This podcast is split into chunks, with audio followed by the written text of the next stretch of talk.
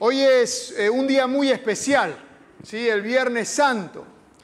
El día de ayer recordábamos la última cena de Jesús con sus discípulos. Eh, y hoy llegamos al día de la muerte de Jesús, de la muerte de Dios por nosotros. Qué impresionante la fuerza que tiene eh, este mensaje ¿eh? Dios, el Creador, muriendo en la cruz por nosotros. Es algo impresionante. Yo quería preguntarles, ¿qué fue lo más loco que ustedes hicieron por amor? ¿Se anima alguien a contestar? Una locura que uno hizo por amor o un esfuerzo que uno hizo por amor. Yo hice muchas locuras por amor, por mi esposa o por mis hijas. A ver, ¿se anima alguien a decir alguna? No se anima. Bueno, un ramo de flores. Bueno, ahí, a ver, Samuel hizo algo raro, me acuerdo. Algo había hecho.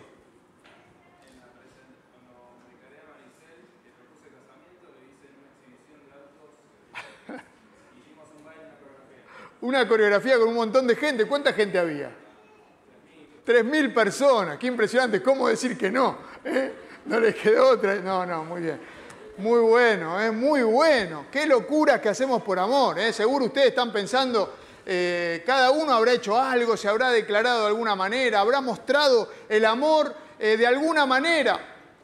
Y cuando uno piensa en este Viernes Santo, pensamos en el amor de Dios, que es una locura. Dios viniendo a la tierra a morir por nosotros y nos quedamos pasmados. Pensamos en lo que Dios estuvo dispuesto a hacer y no podemos entenderlo. Es algo que nos supera el pensamiento.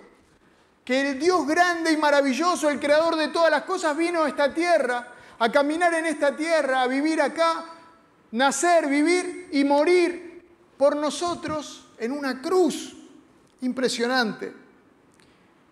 Una locura por amor. Y mientras Jesús estaba en su ministerio, él hizo algunas preguntas. Y yo quería que hoy, en vez de escuchar un mensaje desde aquí, escuchemos nuestros, nuestras experiencias. Algunas experiencias que cada uno puede contar. Y miren, cuando Jesús estaba ahí eh, haciendo su ministerio, habló con sus discípulos y lo, juntó después de hacer milagros, en algún lugar figura después de la alimentación de los cinco mil, de un impresionante milagro. Entonces Jesús se acerca a sus discípulos y les pregunta, ¿quién dice la gente que soy? Lo pueden ver ahí en Mateo 16, versículo 13. ¿Quién dice la gente que soy? Los discípulos le contestan, unos Elías, otros Jeremías o alguno de los profetas que resucitó. La gente piensa muchas cosas de Jesús. ¿Qué les parece? ¿Es así o no? Si salimos a la calle a preguntar quién es Jesús, van a responder. Difícilmente alguien diga no tengo la menor idea. Van a responder algo. Cada uno va a tener una respuesta para dar sobre quién es Jesús. Entonces, ¿quién dice la gente que soy? Bueno, la gente dice de Jesús muchas cosas. La gente dice que Jesús, por ejemplo, es un gran maestro. ¿Escucharon esto alguna vez? Jesús es un gran maestro ¿eh? y tenía enseñanzas eh, impresionantes, eh, hermosas enseñanzas que podemos aplicar a nuestras vidas. La gente dice que Jesús es un gran maestro y tiene razón. Jesús es un gran maestro, por supuesto. También dicen, o no sé si lo dicen, pero a Jesús se lo usa también como un amuleto. ¿Se dieron cuenta de esto?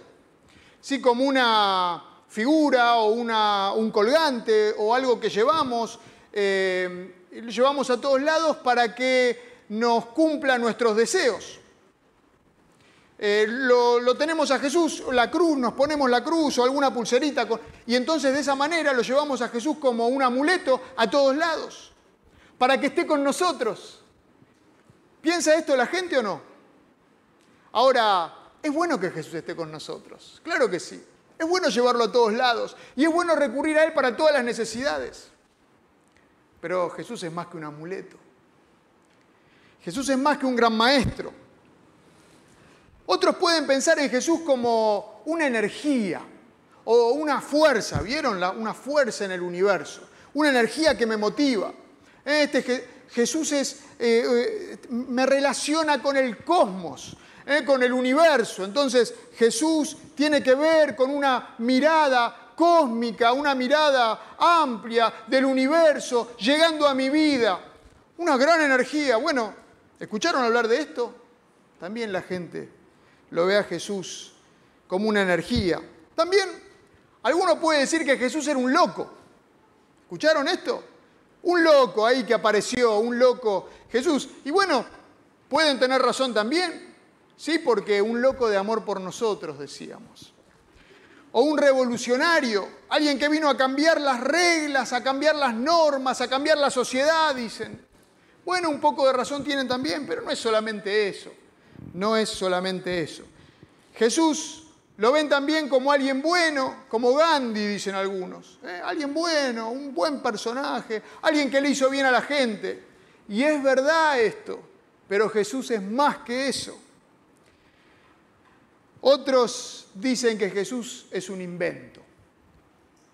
Un invento que necesitan algunos para seguir adelante. ¿Sí? O como lo puso alguien eh, un poco más erudito, el opio de los pueblos podría ser. No sirve. Si a vos te sirve, cree en Jesús y de esa manera puedes salir adelante. ¿Quién dice la gente que soy? Preguntó Jesús a sus discípulos. Pero después Jesús no se queda ahí. Jesús siempre va más profundo, más profundo. Y entonces viene la pregunta, que esta es la pregunta definitiva. ¿Quién soy yo para vos? ¿Quién dice la gente que soy? preguntó Jesús y enseguida le pregunta a los discípulos, ¿y ustedes quién dicen que soy? ¿Y ustedes quién dicen que soy? Porque Jesús es personal. Jesús quiere tu respuesta. Esa respuesta es la que Él está buscando. Y por eso quería que hoy compartamos. ¿eh? Así yo no tengo que eh, hablar yo solo. ¿Quién es Jesús para vos? ¿Eh? El que quiera se levanta y nos dice quién es Jesús para vos. Se corre el barbijo y va a poder compartirla. Alcanzamos un micrófono ¿eh? y lo vamos ahí a filmar para los que nos están viendo por YouTube, porque mucha gente no pudo venir hoy, se anotó y no pudo venir a este encuentro, porque se acabaron los lugares. Así que nos están siguiendo ahí por YouTube o nos van a ver después. Bueno, ¿quién es Jesús para vos? Estamos preguntando. Así que el que quiere se para y cuenta. ¿Quién es Jesús para vos? A ver quién empieza. Vamos, no nos esperemos porque si no... A ver, acá, sácate, cortate el barbijo, Liz. El Salvador. Muy bien, buenísimo, buenísimo. Por allá atrás, levantar, allá atrás también.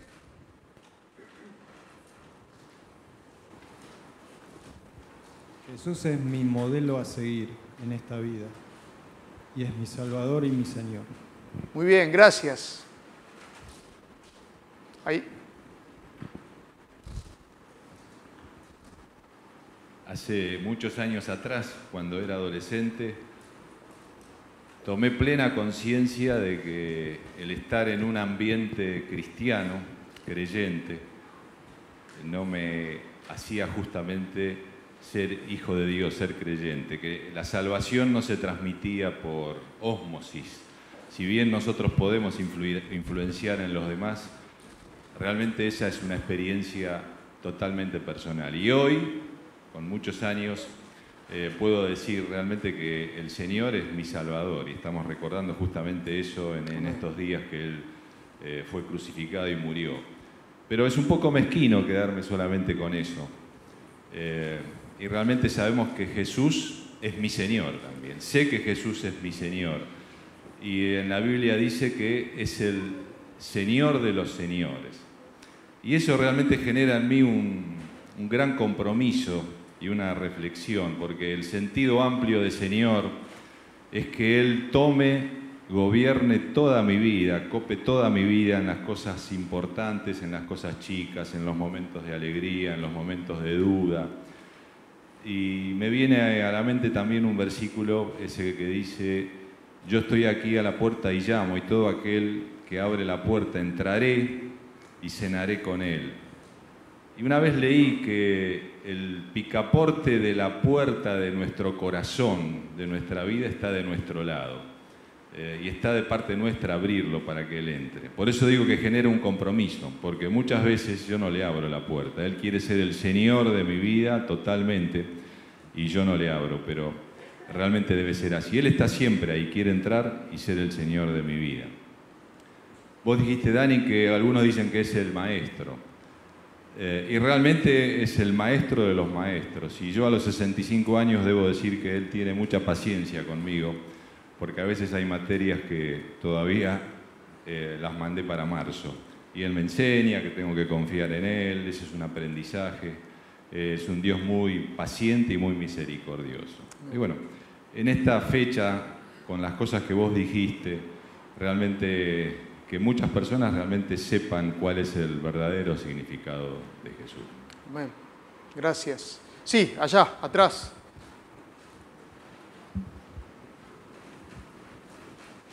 Para mí, eh, continuando con lo que vos decías, para mí día a día es como que tengo esa enseñanza y voy madurando día a día, como vengo diciendo, que para mí Dios es el Hijo viviente. Gracias. Muy bien. Acá.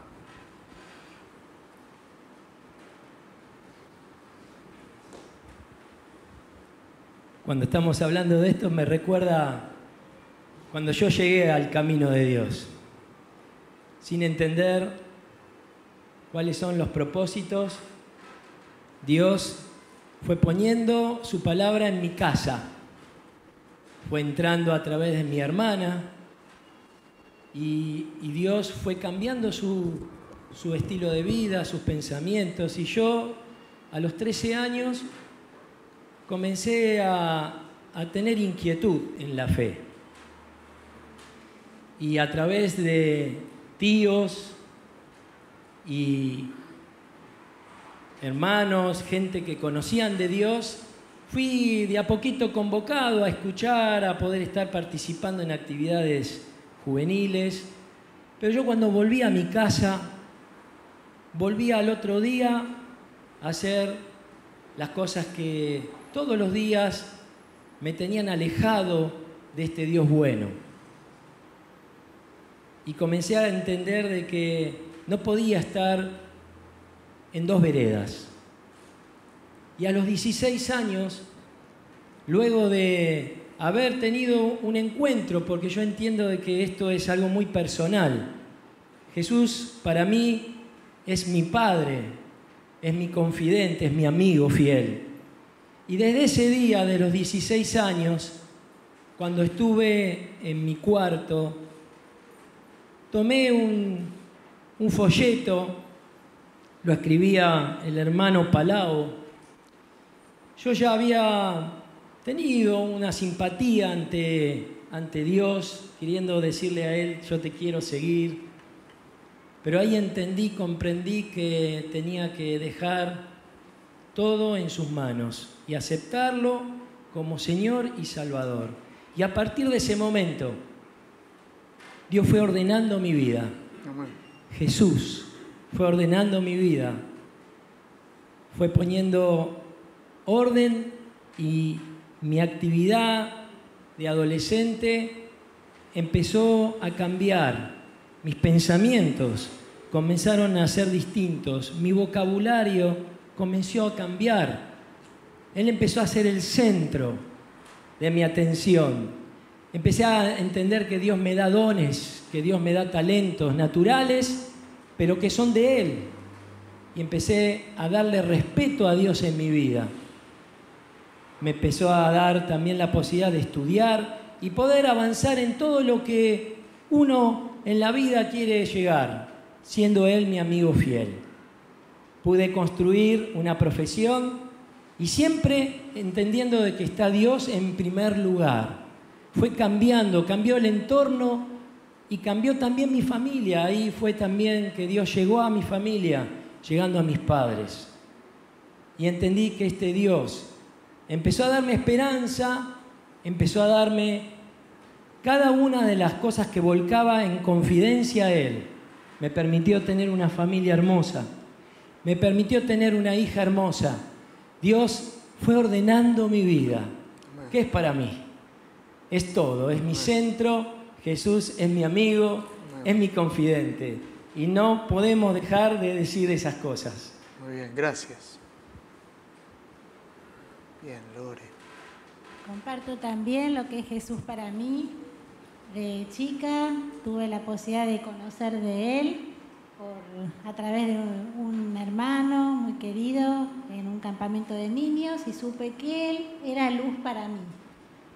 Y a los chicos, ¿qué es lo que más les gusta? ¿no? La luz y lo que más temen la noche, ¿no? la oscuridad. Y para mí que Jesús venía a ser la luz de mi vida, venía a ser la solución de mi vida. Y después pasaron los años, claro, crecí, ya no le tenía miedo a la oscuridad, pero seguía necesitando de Jesús. Y lo sigo necesitando ahora. Es mi todo, es mi centro. Hay un versículo que dice en Colosenses 3:4, Cristo que es su vida, que es nuestra vida. Y para mí Cristo es mi vida. Es todo, es el sentido, es el recurso, es el pensamiento que mueve mis pensamientos, es lo que me moviliza, es el ejemplo, es lo que le da sentido a, levantarme cada día y, encarar cada actividad. ¿no? El Señor para mí, Jesús es todo y qué lindo hoy poder recordar su vida en nosotros. Muchas gracias. ¿Quién más? Allá.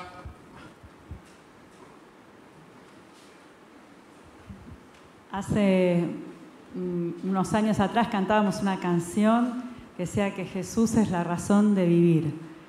Y yo siento que Jesús es mi razón de vivir y yo sé que la vida que tengo hoy y la identidad que tengo, quién soy hoy, eh, es por causa de Jesús lo que soy y mi razón de vivir hoy es Jesús.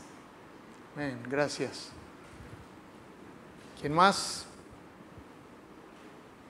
Vamos, allá. Hola a todos. Hola. Bueno, me llamo Vero. Eh, y bueno, nada, yo estoy agradecida de poder estar acá, en este lugar. Y quién es Jesús, quién es Dios, y bueno, Él es todo.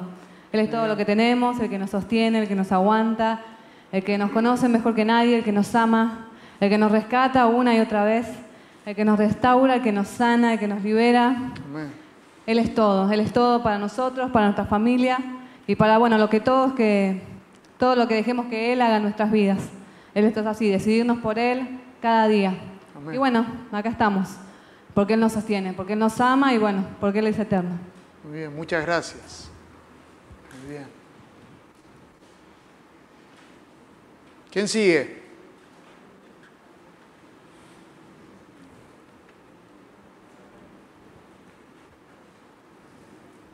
Bueno, yo también quiero decir que Jesús es maravilloso para mí.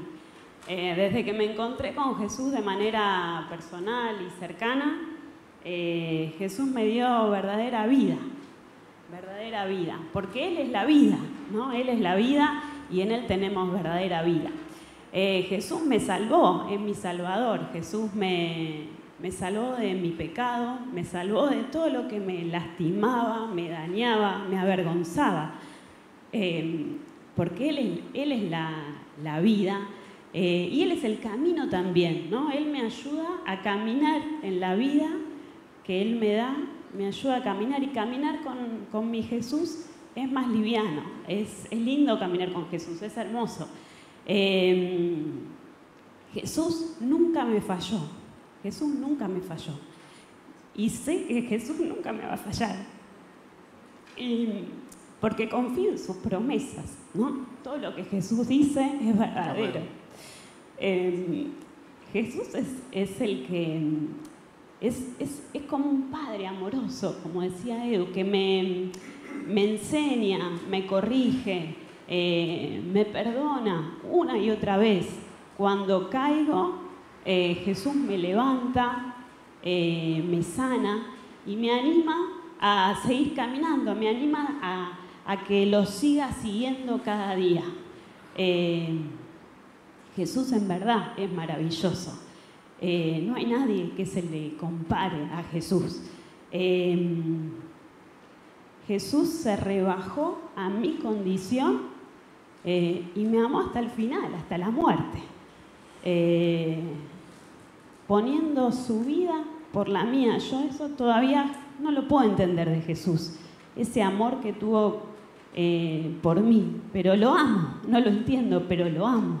Eh, porque de verdad Jesús es asombroso, desde que lo conocí que no deja de asombrarme.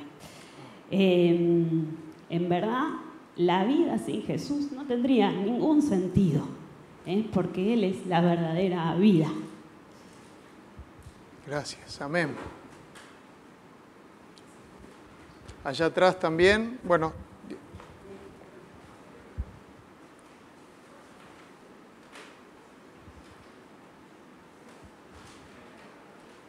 Hola, buenas noches. Hola. Eh, Danisa es mi nombre. Eh, bueno, eh, no puedo quedar callada. Realmente agradecer es un tiempo de recordar no solo que Dios murió, sino que resucitó y con eso junto a nosotros. Realmente, aun cuando estábamos muertos, cuando uno no ve la salida, sabemos que Dios viene ahí a rescatarnos, a levantarnos. Él nos habla una y otra vez, Él no se cansa de nosotros, su amor es eterno, sus promesas son fieles y se cumplen. No es fácil, hay que perseverar, hay que perseverar y Dios es fiel, Dios es fiel. Eh, y bueno, nada, agradecer por este lugar, que es una bendición a nuestras vidas. Y bueno, nada, eso. Gracias, muchas gracias.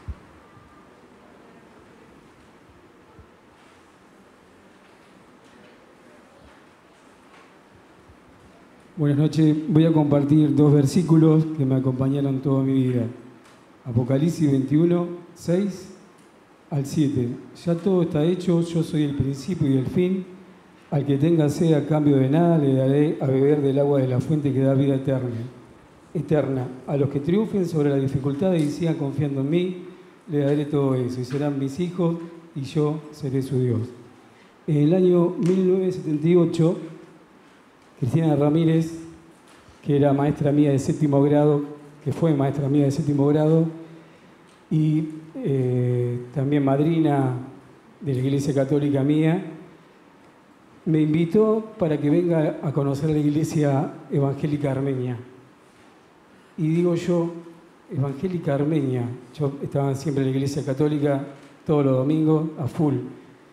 Voy a conocer. Entonces vengo a conocer la Iglesia Evangélica Armenia que no conocía, había muchos armenios en esa época, en 1978 yo tenía 14 años, y por dos meses conocí el gran ambiente y la gran familia que era la Iglesia Evangélica Armenia, y dije, acá me quedo. Pasaron dos meses, el pastor Juan Equisian, yo a todo esto venía a las reuniones del Estado de la Juventud, y los domingos a la mañana y a la tarde que siempre se hacían las reuniones. Entonces, al, una reunión, me acuerdo, de, la juventud un sábado, le digo al pastor Juan Iquisian que ahora sí siento el deseo de entregar mi corazón a Jesús. Entonces me acuerdo que estaba al lado mi, mi amigo también, Miguel Iquisian, y los tres me ayudaron a, a llegar al Señor, a convertirme a Cristo, a ser uno más como todos ustedes. A todo esto, ¿qué les quiero decir? Todo lo que en correlación que va pasando en mi vida después, cuatro años estoy a full con ayudando a la iglesia, la iglesia haciendo un montón de cosas, eh, asistiendo, me acuerdo, a todos los anexos que había en ese tiempo.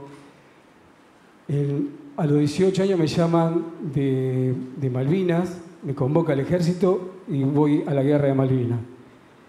A todo esto, el Señor Jesús no quiso que vaya a Malvinas, entonces hubo 300 soldados que nos mandaron a la frontera con Chile para custodiar toda la frontera para que no pasen los chilenos para este lado en ese momento. Yo estaba en Punta Arena, ahí nomás cerca de Río Gallegos.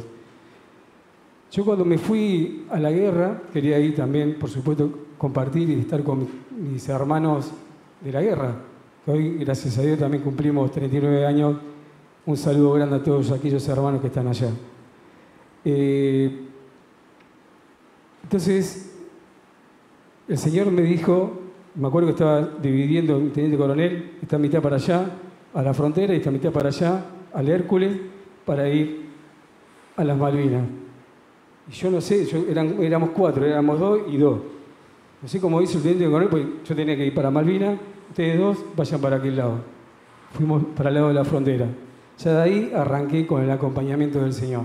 ¿Por qué digo esto? Porque en los dos años que estuve en la frontera, lo único que veía las estrellas, 120 kilómetros de viento, veía 5, sentía, perdón, 5 o 10 grados bajo cero de, frío, y el único calor que tenía yo como cristiano era el calor de Jesús en mi corazón. Y por los dos años he visto muchos compañeros que se han disparado en los pies y muchas cosas más porque no aguantaron y se fueron de vuelta, por supuesto, a Buenos Aires. Pero yo todo lo que podía consolar de una manera u otra, todo lo que aprendí esos cuatro años acá en la iglesia armenia, le pude traspasar a ellos del amor grande que tiene Jesús hacia, hacia todos nosotros. Entonces muchos hoy en día me enteré que ya se han convertido y estoy muy feliz por eso. A todo esto, ¿por qué cuento? Bueno, después vuelvo a Buenos Aires, me caso, tengo tres hermosos hijos y después eh, me voy de la iglesia por 36 años. A todo esto, en los 36 años que estuve fuera de la iglesia, nunca hice las cosas que por supuesto dice la Biblia, pero jamás, jamás solté la mano de Jesús. Y él tampoco me soltó la mano. Hubo piedras, cataratas, de todo he pasado en la vida, pero toda la noche le agradecía, todas las mañanas, todos los mediodías, siempre estaba con él. He salido, he estado allá en el top 10, he salido campeón del mundo, he ganado varias medallas de oro, he conocido muchas culturas de todos los países, soy profesor de taekwondo también. Y así todo, siempre lo he tenido en mi corazón a Cristo Jesús. Él me ayudó a sortear muchas dificultades, como también he aprendido muchas cosas muy complicadas en la vida que he salido también. Por eso a todos aquellos hermanos que se apartaron del camino por cualquier situación, por cualquier situación, que no duden en volver a Jesús, porque no solamente es un amigo, es un hombre tan misericordioso, tan bondadoso, que por más que nosotros nos hayamos equivocado, hayamos pisado mal esto o mal lo otro, Él siempre nos tiende la mano. Así que aquel hermano que todavía no ha conocido a Jesús, se siente, vaya hoy a su, habitación o algún pastor o algún hermano que lo pueda ayudar y entregue su corazón. Porque yo, a los 14 años, cuando entregué mi corazón a Jesús, hasta el día de hoy, que hace tres años volví de vuelta a la iglesia donde crecí espiritualmente, donde me dieron la leche, esa leche de familia. Yo también tenía cinco hermanos, tengo cinco hermanos, y mi papá mi mamá, nadie es cristiano. Así que la única familia que tenía de esos cuatro años fue la, iglesia evangélica armenia. Yo lo lo sintetizo así porque todo esto comprende al amor de Jesús. Así que les agradezco y también agradezco a una gran compañera que se llama Itatí. Estos siete años me acompañó y me acompaña. También agradezco mucho a Mailén, a Sebastián, a mi hija Mailén, que es hija de Itatí, a Sebastián, mi yerno, y a Tiaguito. Así que les, les, agradezco mucho a ellos que me hayan acompañado y a todos ustedes y a todos los que están también en la pantalla. No se olviden que Jesús nunca suelta la mano a nadie, siempre nos acompaña. Gracias. Amén. Muchas gracias. Bueno, para mí Jesús es eh, la representación más linda del amor. Creo que, no, creo no, con convicción digo que lo veo todos los días en mi vida, eh, en cada bendición que me regala, con mi familia que me ama, con mis amigos, mis amigas. Em, cada cosa que me da es una muestra de amor por mí y no lo puedo entender. Ahora recordando también un poco su muerte y su resurrección, no puedo entender cómo dio ese paso tan grande de amor, de dar todo, dar su vida. pero como decía Gaby, no lo entiendo, pero lo acepto y lo vivo cada día y me encanta. Y bueno, para mí Jesús es eso, es amor, la representación más linda del amor. Muchas gracias. Bueno, muy bien. ¿Está? Bueno, para mí es la persona que más me confronta con las realidades que vivo o me hace verlas y ser sensible a eso. Y es la persona también que me ama con demasiado amor o me abraza con el amor, incluso cuando yo no puedo hacerlo o sobre todo cuando yo no lo hago conmigo misma. Muy bien. Gracias. ¿Alguien se quedó con ganas? ¿Vale? Acá adelante. Bueno, para mí Jesús es todo lo que dijeron ellos. Pero cuando vos lo preguntaste pensé, es quien me acercó a Dios, quien tomó mi lugar en la cruz. Y me gusta pensar como lo hacía el pastor y el rey David en la Biblia que decía, de Dios decía, que es el que me libra de mis angustias. Y Jesús también es eso para mí. Gracias. Muchas gracias. Impresionante. Mensaje para todos, ¿sí? para los que no conocen a Jesús y están escuchando, te dijeron que vayas a Jesús. ¿eh? Hay un libro por ahí que se llama Jesús más nada igual todo. No sé si lo conocen, pero resume un poco todo lo que dijimos. Jesús más nada igual a todo. Si no conoces a Jesús, bueno, te dijeron anda Jesús que es lo mejor que hay. Aunque no entiendas mucho, anda. Si estás lejos de Jesús, decía Diego, vuelve a Jesús. Vuelve a Jesús que te recibe y te da nuevas oportunidades. Dios es fiel, dijeron por allá atrás. Claro que sí, Dios es fiel. Dios cumple sus promesas, Él no falla nunca, no nos falla. Nosotros somos los que fallamos tantas veces, Él no falla nunca. Es un Dios maravilloso, decían por acá adelante, un Dios maravilloso. Y hoy recordamos esta muestra de amor, muestra de amor.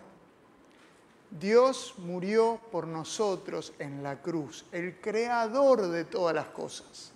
Vino a buscarnos. El Viernes Santo hubo muy temprano, antes de que salga el sol, un juicio a Jesús, un juicio religioso. Los sacerdotes, los que eran la iglesia, podemos decir de ese tiempo, lo juzgaron a Jesús, a Dios mismo, y lo condenaron, diciendo que era un blasfemo, diciendo que hablaba en contra de Dios. ¿Podemos creerlo? Los religiosos decían que Dios estaba hablando en contra de Dios y por eso lo condenaron. Increíble, no entra en la cabeza. Pero muchas veces nosotros podemos hacer cosas parecidas. Y después de ese juicio armado que hicieron con teatralización de rasgarse las vestiduras de parte del sumo sacerdote, diciendo que estaba blasfemando y que no necesitamos más testigos, vamos a llevarlo a Pilato. Y Pilato era el gobernador romano, el que había puesto Roma para este lugar de eh, donde está Jerusalén, de Israel, y era, era, un problema todo este, este tiempo también de la Pascua, y había muchos soldados que estaban ahí vigilando todo lo que pasaba, porque el ambiente se caldeaba en Pascua.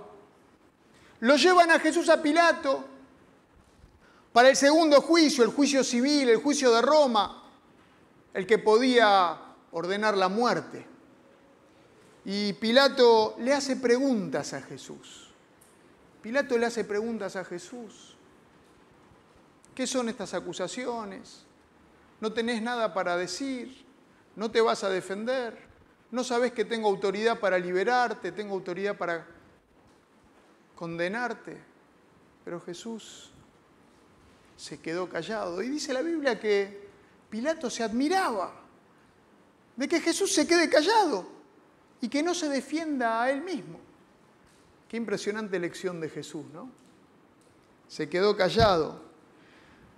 Jesús no responde porque en realidad la pregunta importante no era la que hacía Pilato. La pregunta importante es esta que respondieron ustedes. ¿Quién es Jesús para vos? ¿Quién es Jesús para vos? Eso tenés que responder. Pilato lo respondió. Para Pilato, Jesús era un hombre inocente, Pilato escuchó, vio, era hábil Pilato, era un político hábil. Y escuchó lo que decía Jesús, vio lo que estaba pasando, vio a los sacerdotes, los religiosos, y se dio cuenta que Jesús era inocente. Pero Pilato no pudo liberarlo. Intentó de muchas maneras, una y otra vez, no encuentro ningún delito, pero ¿qué hizo? ¿Qué mal hizo? Vamos a dejarlo ir. No. Intentó liberarlo de muchas maneras, pero no pudo porque la presión de estos religiosos hizo que Pilato sea políticamente correcto. Y lo condenó. Quería soltarlo. De hecho, ¿se acuerdan que ofreció a Barrabás? Él dice que tenía la costumbre de liberar un preso en la Pascua y entonces Pilato, él dice que eh, se le ocurrió, tengo a Barrabás, entonces lo pongo para eh, liberar a Jesús en vez de a Barrabás, porque eh, lo quiero liberar. Y le propone al pueblo, y el pueblo elige a Barrabás. Frente a Jesús, el inocente, el pueblo elige a Barrabás, el asesino, el, que estuvo en una revuelta, el terrorista Barrabás. Y el pueblo elige a Barrabás. Bueno, para Pilato Jesús era un hombre inocente, pero hasta ahí no más. No más que eso. Y entonces se lavó las manos y lo mandó a azotar y a matar. La multitud cuando escuchó qué teníamos que hacer con Jesús, gritó, crucifícale. Cuando Pilato preguntaba, la multitud gritó, crucifícale. Y cuando gritaban así, lo que estaban haciendo es crucificar al mejor amigo que el ser humano puede tener. Un predicador dice, denuncio a la humanidad de la más extrema locura posible, porque al crucificar a Cristo, crucificó a su mejor amigo. Jesucristo no solo era el amigo del hombre para tomar la naturaleza humana sobre sí mismo, sino que era el amigo de los pecadores. De modo que vino al mundo a buscar y a salvar lo que se había perdido. Claro, mandamos a crucificar al que quería ser, al que quiere ser nuestro mejor amigo. Y ahí está Barrabás. Y pensemos un poco en Barrabás. Barrabás estaba encarcelado en su celda, a, poco, a poca distancia de donde se debatía eh, qué se iba a hacer con Jesús. Entonces seguramente Barrabás escuchaba los gritos de la multitud y habrá escuchado a la multitud gritar, pero Pilato preguntó a los que estaban ahí, ¿a quién quieren que libere? ¿A Jesús o a Barrabás? Y la multitud gritó, Barrabás, a Barrabás. Y Barrabás que estaba en la celda habrá escuchado Barrabás, todos gritando Barrabás. Probablemente no lo escuchó a Pilato. Y después, cuando Pilato pregunta, ¿y qué tengo que hacer con Jesús? Le pregunta a la multitud que estaba alrededor de él. Empiezan a gritar, crucifícale, crucifícale. Y entonces Barrabás habrá escuchado desde su celda a la multitud gritando, crucifícale. Pero no escuchó a Pilato decir que era para Jesús. Y cuando fueron los soldados a la celda de Barrabás a abrir esa celda, él pensaba que lo iban a buscar para crucificarlo, para hacerlo pagar por sus delitos, por sus pecados. Pero los soldados le habrán dicho, Barrabás, vos sos culpable. Pero Jesús va a morir en tu lugar.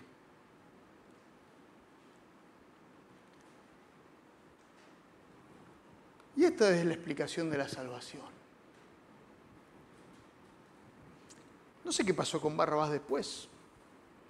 Si honró este sacrificio de Jesús? Si pudo entender que otro dio la vida por él. No sabemos. Dice 1 Pedro 2, 24, Él mismo, Jesús, en su cuerpo llevó al madero, a la cruz, nuestros pecados, para que muramos al pecado y vivamos para la justicia. Por sus heridas nosotros fuimos sanados. Jesús cargó sobre él los pecados de Barrabás, cargó tus pecados y mis pecados y los llevó a la cruz. Él sufrió esa cruz cruel.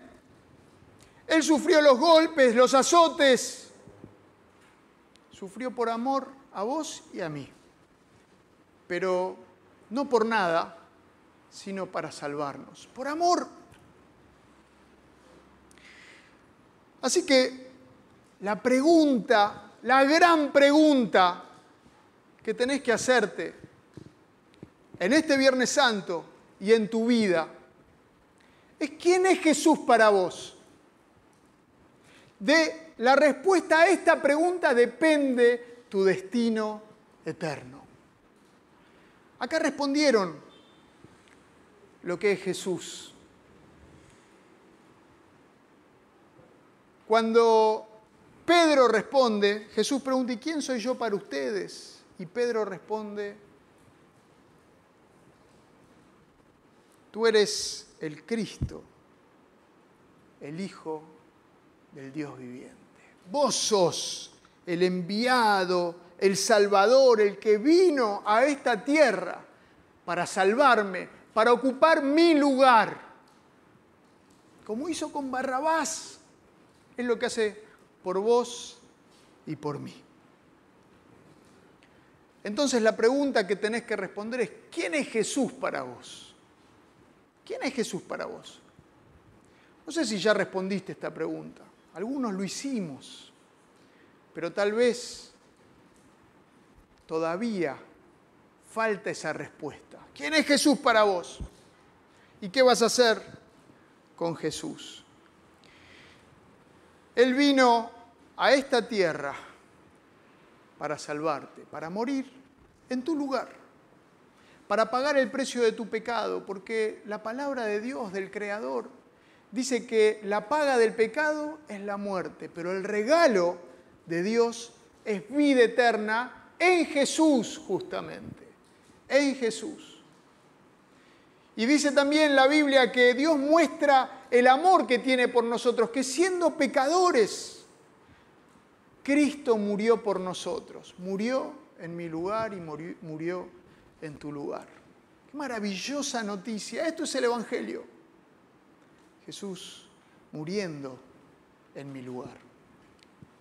Te voy a pedir que cierres los ojos unos minutos y que tengamos un momento para pensar y reflexionar. ¿Quién es Jesús para vos? ¿Quién es Jesús para mí?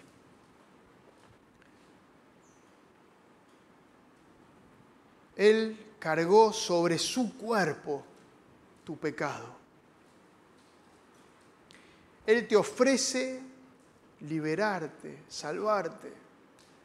Él te ofrece darte una vida nueva. Él ofrece limpiarte. ¿Qué estás esperando?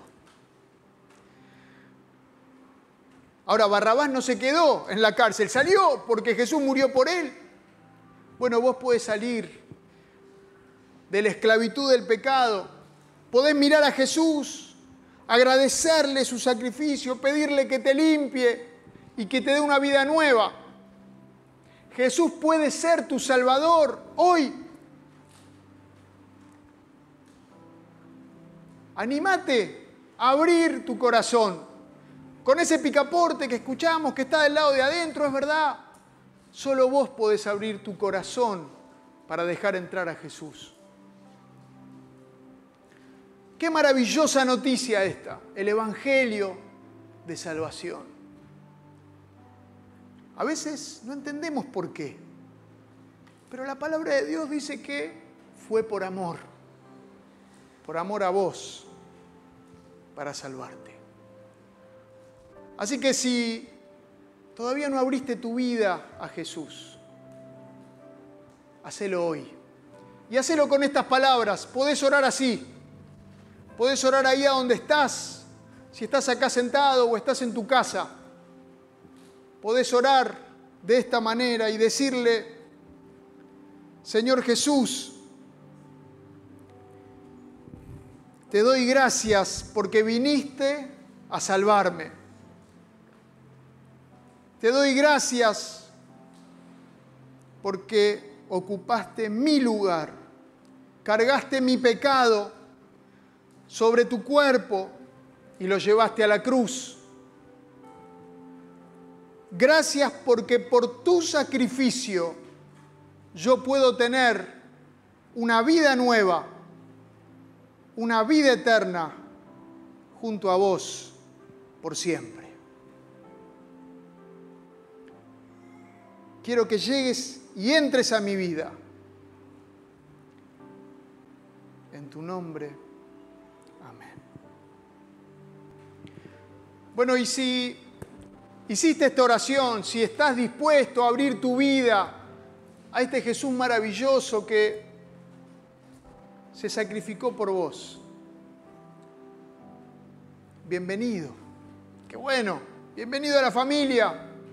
Y vos también podés compartir y vas a poder compartir un testimonio de cómo Dios cambió tu vida, porque Dios empieza la obra y la sigue todos los días, todos los días, hasta que nos reunamos definitivamente con Él. Así que escribinos, contanos, acércate y hablemos si Jesús tocó tu vida hoy, si abriste tu corazón para recibirlo en este Viernes Santo, este día que hace dos mil años atrás Jesús llevó tus pecados y mis pecados a la cruz.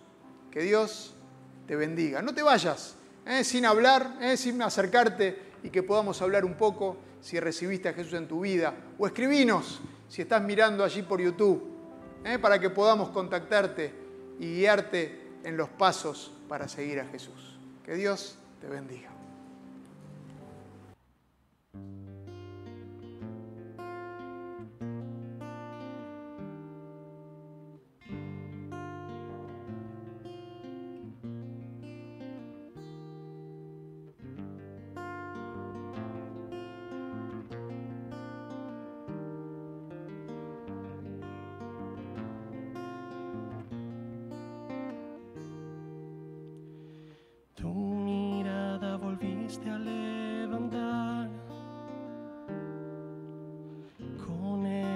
No dejaste de amar. Te negué y te quise alejar. Tú no me abandonaste. Me volviste a abrazar. Elegiste el camino del dolor para cubrir la separación. Limpiaste mi maldad, me diste nueva vida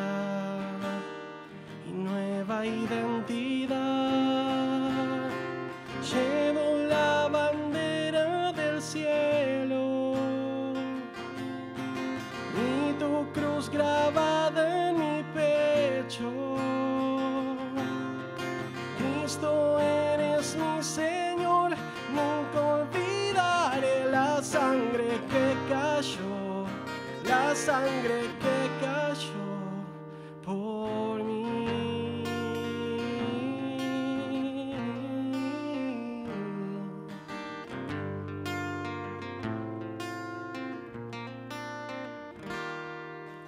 En la cruz tu misión no terminó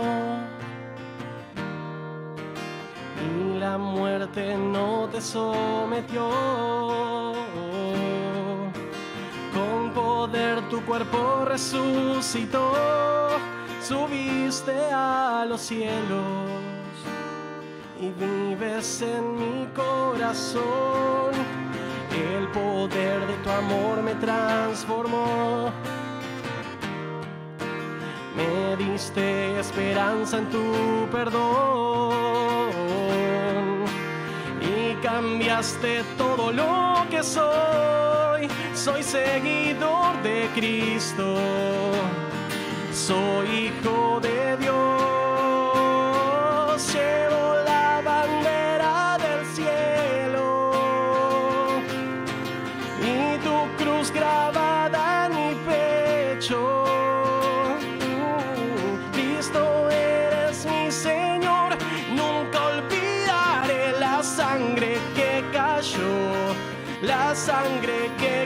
Cayó por mí.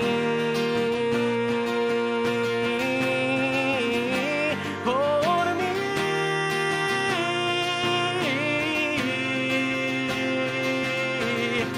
hay esperanza, hay una promesa de un Dios que ama hasta el fin.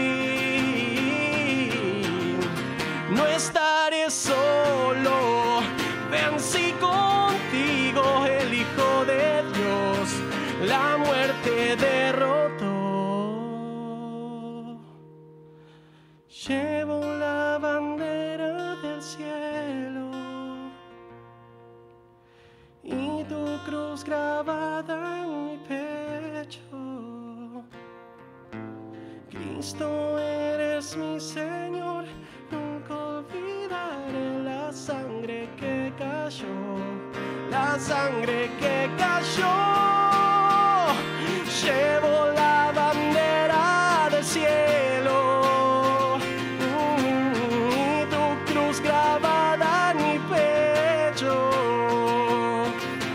Cristo eres mi Señor, nunca olvidaré la sangre que cayó, la sangre que cayó, la sangre que cayó